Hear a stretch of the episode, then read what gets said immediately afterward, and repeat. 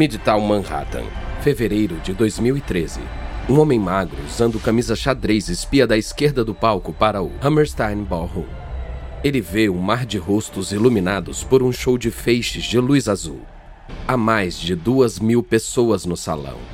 Elas estão esperando, esperando por ele. O homem é Mark Cerny e o futuro do PlayStation está nas mãos dele. Ele é o principal arquiteto do PlayStation 4, o console de jogos que ele está prestes a anunciar à plateia de repórteres e figurões que a Sony convidou para o evento. A última rodada da guerra dos consoles já está em andamento. No final de 2012, a Nintendo abriu fogo lançando o Wii U, um Wii turbinado com um gamepad touchscreen. Foi um fracasso. O Wii U está vendendo mal e as empresas já estão deixando de trabalhar em jogos para o novo console da Nintendo. Então, enquanto a Nintendo afunda, a Sony ataca. Passar do PlayStation 2 para o PlayStation 3 foi desastroso para a Sony. Atraídos pelo Xbox 360 e pelo Wii, os jogadores mudaram de lado, reduzindo a participação de mercado da Sony pela metade. Agora, a Sony quer conseguir de volta os milhões de jogadores que abandonaram o PlayStation depois de eles cobrarem muito por jogos menos atraentes. Cerny sobe no palco com uma labareda de luzes brancas e se dirige ao público. Nós ouvimos os jogadores, ouvimos os desenvolvedores de jogos, e é por isso que o PlayStation 4 é sobre jogos. O PlayStation 4 é para os jogadores. A mensagem de Cerny tem um foco claro.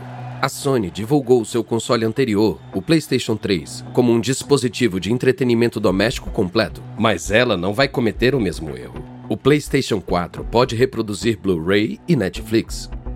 Mas a Sony está jogando diferente. Esta noite, ela está mostrando o PlayStation 4 como uma máquina de jogos excepcional. Para enfatizar essa mensagem, Cerny destaca recursos voltados diretamente aos jogadores. Recursos como um serviço de jogos online que oferece aos assinantes jogos gratuitos todos os meses, e a capacidade de compartilhar imagens das experiências de jogo nas redes sociais apertando um botão. É tudo sobre os jogos. O PlayStation 4 é para os jogadores e vai estar à venda em novembro. Com a estratégia do PlayStation em andamento, é a vez da Microsoft dar o golpe seguinte, revelando o próximo Xbox. Mas a Microsoft foi mais longe do que apenas tentar superar o PlayStation. Ela construiu um aparelho capaz de agitar as casas ao redor do mundo.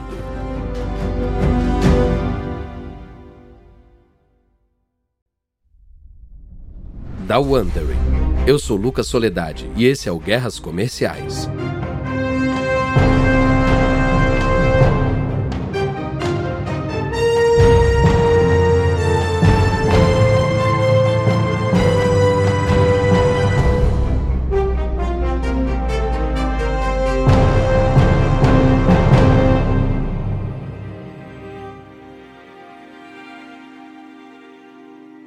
Você está ouvindo o último episódio da série de três partes Xbox vs PlayStation. Derrubar essa parede. Maio de 2003, Redmond, Washington, sede da Microsoft. Enquanto chove, uma frota de ônibus sai da estrada e entra no campus da Microsoft. Dentro dos ônibus estão os Bambambans, dos meios de comunicação sobre jogos e tecnologia, a Microsoft trouxe eles aqui para a premiere mundial do novo Xbox, o Xbox One. A frota para perto de uma enorme tenda de marquise preta no meio do campus. Os ônibus abrem as portas e os jornalistas saem. Eles correm, desviando e saltando poças, se escondendo na tenda para escapar da chuva. Dentro da tenda, há um grande salão cheio de cadeiras. Na outra ponta há um palco apoiado por uma grande parede de telas iluminadas em neon, verde Xbox. Depois de distribuir material aos jornalistas, o chefe do Xbox, Don Metric, pula no palco sorrindo. O executivo canadense de franja esvoaçante está animado. Esse momento foi planejado durante dois anos. Ele está prestes a anunciar o que ele acredita que será uma revolução do entretenimento. Não só os jornalistas esperam seu anúncio, mas também milhões de jogadores que assistem online. Hoje apresentamos para vocês uma nova sala de estar, onde todo o entretenimento se encontra em um único lugar. Nós estivemos nos perguntando: como podemos melhorar a experiência da sala de estar que se tornou tão complexa e fragmentada? A resposta da Microsoft é o Xbox One. Metric não o chama de console de jogos, ele chama de sistema de entretenimento, tudo em um. O Xbox One vai rodar jogos, filmes e música, fazer chamadas de Skype e navegar na web, e também vai reinventar a televisão. A equipe do Xbox tem pensado muito sobre TVs. Eles viram que os donos do Xbox passam três vezes mais tempo assistindo TV do que jogando Xbox Live. Então agora, eles querem que as pessoas conectem suas televisões ao Xbox One. Em troca, a Microsoft promete uma nova forma de experienciar a TV. Com o Xbox One, você vai poder jogar enquanto assiste um filme no canto da tela você pode assistir uma partida de futebol ao vivo e ver como cada ponto marcado afeta seu time do Fantasy Football em outra janela. Você também vai poder encontrar programas através do comando de voz, porque todo o Xbox One vem com um Kinect. Ah, sim. Kinect, a resposta da Microsoft para o Wii. O controle sem uso das mãos é parte da experiência do Xbox One. O Kinect também teve uma atualização com câmeras tão potentes que monitoram os batimentos cardíacos e detectam seu humor através da alteração de pigmentação da pele. Ele pode te ver até no escuro. A surpresa final é que a Microsoft vai vincular os jogos que os compradores compram nas lojas com as suas contas online do Xbox Live. A Microsoft pinta isso como uma forma de as pessoas poderem acessar seus jogos em qualquer Xbox One apenas fazendo login na sua conta, sem precisar de um CD. Mas, para muitos dos que assistem online ao anúncio de Metric, isso é tudo, menos uma boa notícia. Milhões de pessoas compram jogos novos vendendo os CDs dos jogos antigos pessoas o suficiente para fazer com que o comércio de jogos usados gire 2 bilhões de dólares por ano. Mas se os jogos estiverem vinculados a contas individuais no Xbox Live, eles não poderão ser vendidos. O que a Microsoft está propondo ameaça acabar com o mercado de jogos usados. E essa não é a única queixa dos jogadores com o anúncio do Xbox One. Eles estão decepcionados com o foco da Microsoft em TVs em vez de jogos. Eles também estão inquietos com a obrigatoriedade do Kinect para o Xbox One. Muitos estão desconfortáveis com a ideia de colocar o Kinect na sala de casa, onde ele sempre vai estar assistindo e ouvindo. Parece algo do livro 1984, de George Orwell. Poucas horas depois de Matrix subir no palco, fica claro que a apresentação cuidadosamente pensada do Xbox One deu muito errado com fóruns de jogos online cheios de fãs do Xbox ameaçando desertar para o PlayStation, a Microsoft sabe que precisa agir rápido para reconquistá-los antes que o novo console chegue às lojas. Junho de 2013, e a equipe do Xbox está em Los Angeles para a exposição anual de jogos da E3. Com a repercussão do Xbox One crescendo, eles esperam usar o evento para recuperar os jogadores para o seu lado, apresentando alguns ótimos jogos. O homem responsável por isso é Phil Spencer, diretor dos estúdios de jogos da Microsoft. Ele veio armado com muitos jogos do Xbox One para mostrar para a multidão e para a coletiva de imprensa do Xbox. Envolver e destruir. Envolver e destruir de novo. Entre eles, um vislumbre do novo Halo e de Titanfall, um novo jogo para Xbox onde robôs gigantes se enfrentam em colônias espaciais futuristas. Mas antes de mostrar os jogos, ele traz algumas más notícias. Ele tenta ser legal. Eu tenho orgulho de anunciar que o Xbox One vai ser lançado em novembro por 499 dólares. Há silêncio. Geralmente, os anúncios de lançamento são recebidos com muitos aplausos na E3. Spencer morde o lábio inferior. Depois do que parece uma eternidade para Spencer, há uma onda de aplausos educados. Todos na sala estão pensando a mesma coisa. A Microsoft cometeu o mesmo erro da Sony ao cobrar muito mais caro pelo PlayStation 3. Algumas horas depois, a Sony quebra as pernas da Microsoft ao anunciar que o PlayStation 4 vai ser 100 dólares mais barato que o Xbox One. A Sony também confirma que os jogadores do PlayStation 4 poderão negociar seus jogos usados. A equipe da Microsoft deixa a E3 sabendo que o Xbox One está encrencado. Pouco depois de voltar para Redmond, eles abandonam o plano de acabar com o comércio de jogos usados. Eles também alteram o Xbox One para funcionar mesmo que o Kinect não esteja ligado. Mas já é tarde demais.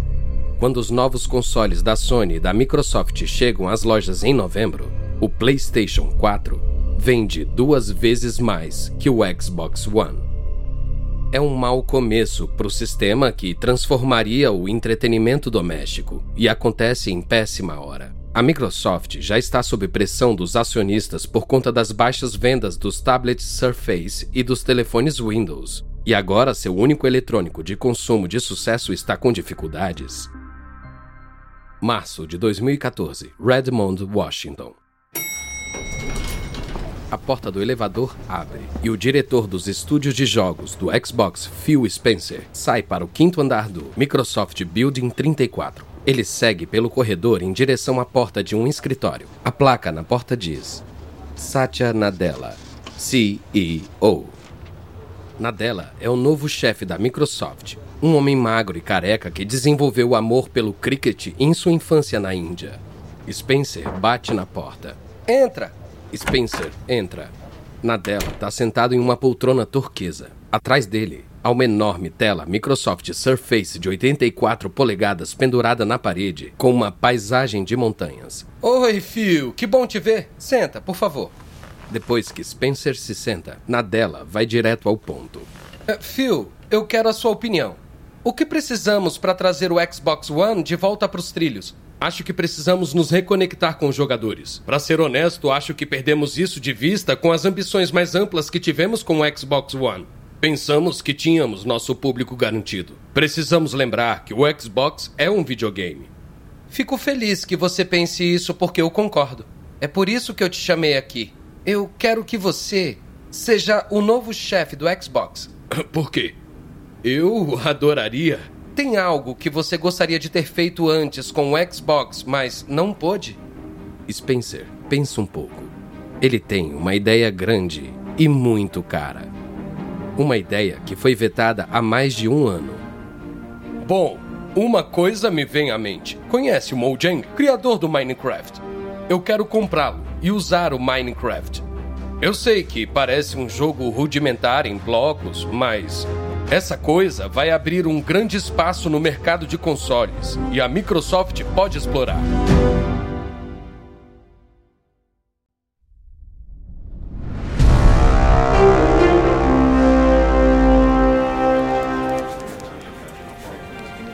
É abril de 2014 e o novo chefe do Xbox, Phil Spencer, está prestes a tomar sua primeira grande decisão. Ele é chamado pela sua equipe executiva para o prédio de vidro de três andares, no campus da Microsoft. Ele espera que a equipe se acomode nas cadeiras e coloque os tablets Surface na mesa. E então, começa a reunião. Precisamos falar sobre o Kinect. A equipe não se surpreende. O futuro do Kinect tem sido assunto polêmico há meses. Alguns veem o Kinect como essencial para o Xbox One. Outros consideram ele uma pedra nos sapatos do Xbox One. Spencer quer resolver a questão sobre o que fazer com o Kinect. Hoje. Eu acho que temos que começar a vender o Xbox One sem Kinect. Se continuarmos vendendo o Xbox One com Kinect, nunca vamos conseguir igualar ao preço do PlayStation 4. A Sony sempre vai ter a vantagem do preço. Yusuf Mary é o vice-presidente do Xbox responsável pelo Kinect. Ele sabe que a sugestão do Spencer está certa, mas como responsável pelo Kinect, ele sente que tem que defender o dispositivo. Peraí, o Kinect é essencial para a experiência do Xbox One. A gente criou o console em torno disso.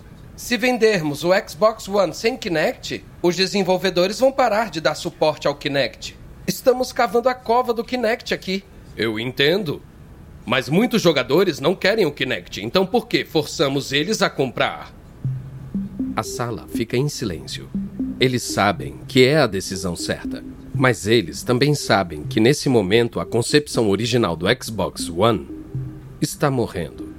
O sonho de reinventar salas de estar ao redor do mundo acabou. Dois meses depois, o Xbox One, sem Kinect, chega às lojas. Ele custa 399 dólares. Exatamente o mesmo preço do PlayStation 4. A reação é imediata e as vendas do Xbox One dobram. Isso não é o suficiente para parar o ímpeto da Sony, mas é o voto de confiança que a equipe e a marca precisam. Mas abandonar o Kinect é só o primeiro passo das mudanças de Spencer. Seu próximo movimento é um desses que ninguém espera. Estocolmo, Suécia, junho de 2014. Marcus Persson está se sentindo no topo do mundo. Cinco anos atrás, esse programador barbudo corpulento largou seu emprego e cofundou um pequeno estúdio de jogos chamado Mojang, Naquela época, ele era só mais um criador de jogos tentando escapar do mundo corporativo e fazer o seu próprio jogo. O jogo dos sonhos de Person era tipo um Lego virtual renderizado em gráficos que lembravam os videogames dos anos 80. Ele chamou de Minecraft. Para a surpresa dele e de todo mundo, o Minecraft se tornou o maior jogo do planeta. Agora, Persson é um multimilionário que mora em uma cobertura em Estocolmo. Ele tem dezenas de milhões de fãs e em todos os lugares que vai as pessoas o reconhecem. Mas ele odeia isso. A fama, a fortuna e a pressão estão cobrando o seu preço. Ele só quer voltar a ser um programador nerd satisfazendo seu amor por códigos de computador. Então hoje, ele vai lançar a cápsula de fuga. Ele pega o telefone e liga para Phil Spencer. Marcos, como você tá? Como eu posso te ajudar? Eu tô pronto. Quero sair. Você ainda quer comprar o Mojang? Em setembro, a Microsoft paga 2 bilhões e meio de dólares para adquirir o Mojang. É um acordo que sinaliza que, sob a nova liderança de Spencer e Nadella, a Microsoft está pensando diferente sobre jogos. O Minecraft não vai ser exclusivo do Xbox. Ao contrário, a Microsoft vai continuar fazendo Minecraft para os consoles dos seus rivais, inclusive o PlayStation 4. E isso tudo porque o que a Microsoft realmente quer é trazer 100 milhões de pessoas que jogam Minecraft para sua própria órbita. Ou seja, Nadella está imaginando um futuro onde os produtos e serviços da empresa não estão vinculados a um único dispositivo, mas podem ser executados por seu serviço de computação em nuvem. Quanto mais pessoas a Microsoft trouxer para suas plataformas e serviços, mais bem-sucedida será a estratégia. Nos anos seguintes, a equipe do Xbox aplica cada vez mais essa estratégia enquanto tenta reconquistar o apoio dos jogadores. Eles adotam um esquema que permite aos compradores de certos jogos do Xbox One abaixar de graça a versão desses mesmos jogos para PC Windows. A Microsoft também começa um projeto para fazer com que centenas de jogos do Xbox 360 funcionem no Xbox One. E, pela primeira vez desde o lançamento do Xbox One, a Microsoft acerta em um plano de ataque que vai jogar a Sony para escanteio.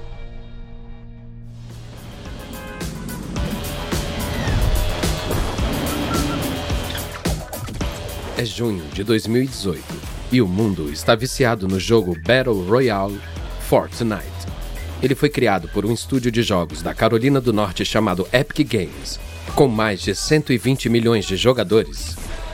É uma sensação da cultura pop um jogo de desenho animado onde 100 jogadores lutam entre si para ser o último sobrevivente.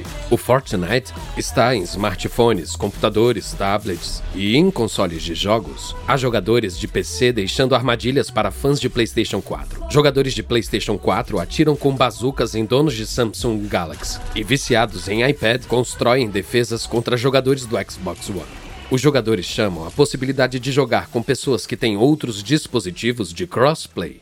Mas os usuários do PlayStation 4 e do Xbox One não podem jogar Fortnite juntos. Sempre foi assim. Os fabricantes de consoles se esforçam para fazer com que os jogadores comprem suas máquinas, e faz tempo que se opõem a qualquer sugestão de abrir as bases de clientes entre si. Mas agora, a Microsoft quer que essa parede artificial entre os donos do PlayStation e Xbox seja derrubada.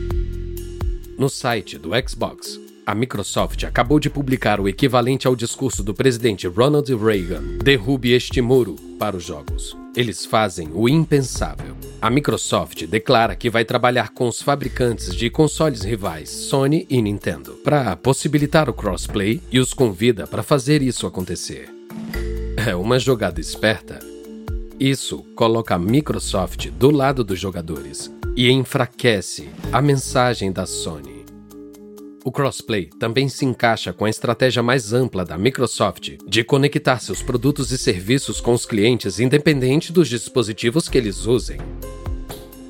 Além disso, comparando os 80 milhões de jogadores de PlayStation com os menos de 40 milhões do Xbox, a Microsoft tem mais a ganhar aderindo ao crossplay do que a Sony. Claro que a Sony rejeita a proposta de crossplay da Microsoft. Mas enquanto a Sony e a Microsoft discutem sobre o crossplay, a Nintendo está se preparando para voltar. Ela tem um novo console chamado Switch, um híbrido entre tablet e console doméstico que tem controles descartáveis. O Switch só tem um ano, mas é tão popular que rapidamente está alcançando o Xbox One, que tem quatro anos. Agora, a Epic acaba de lançar o Fortnite para Switch. A chegada do jogo mais popular do planeta ao console mais popular do planeta é um grande negócio. Em poucas horas, mais de 2 milhões de pessoas baixam o Fortnite para Switch.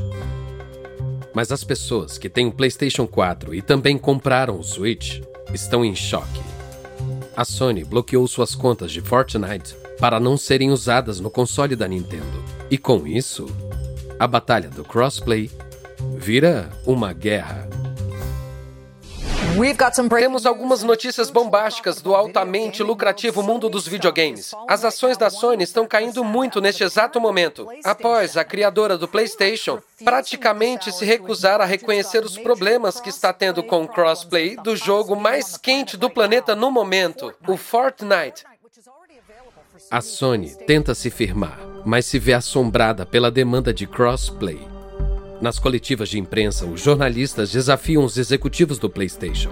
Os fãs do Fortnite enchem as redes sociais da Sony com pedidos de reavaliação. Sob pressão, a Sony acaba cedendo. Em setembro de 2018, a Sony derruba a parede. Finalmente, os usuários do PlayStation 4 podem jogar Fortnite com amigos que têm Xbox One ou Switch. A Sony também diz que vai oferecer crossplay para outros jogos. O gesto da Sony é mais que uma vitória para a Microsoft.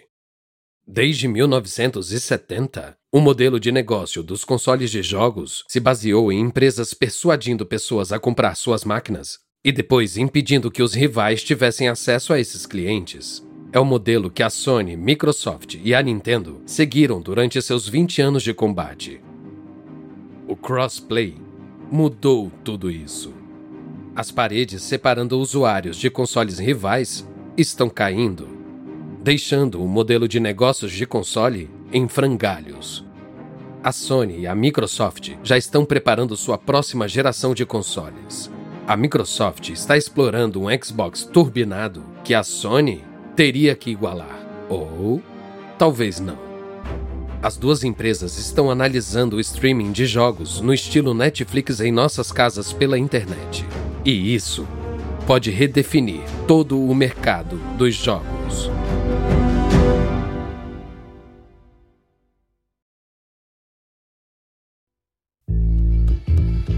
Espero que tenha gostado desse episódio de Guerras Comerciais. E uma nota rápida a respeito das conversas que você ouviu. A gente não sabe exatamente o que foi dito, mas esses diálogos são baseados nas nossas melhores pesquisas. Essa série de guerras comerciais foi apresentada originalmente por David Brown. O apresentador dessa versão é Lucas Soledade, Tristan Donovan. escreveu essa história. Karen Lowe é nossa produtora sênior e Emily Frost é nossa editora para essa edição. Jenny Lauer Beckman é nossa produtora. Design de som original de Kelly Randall para Bay Area Sound. Nosso produtor executivo é Marshall Lewy, criado por Hernan Lopes para o One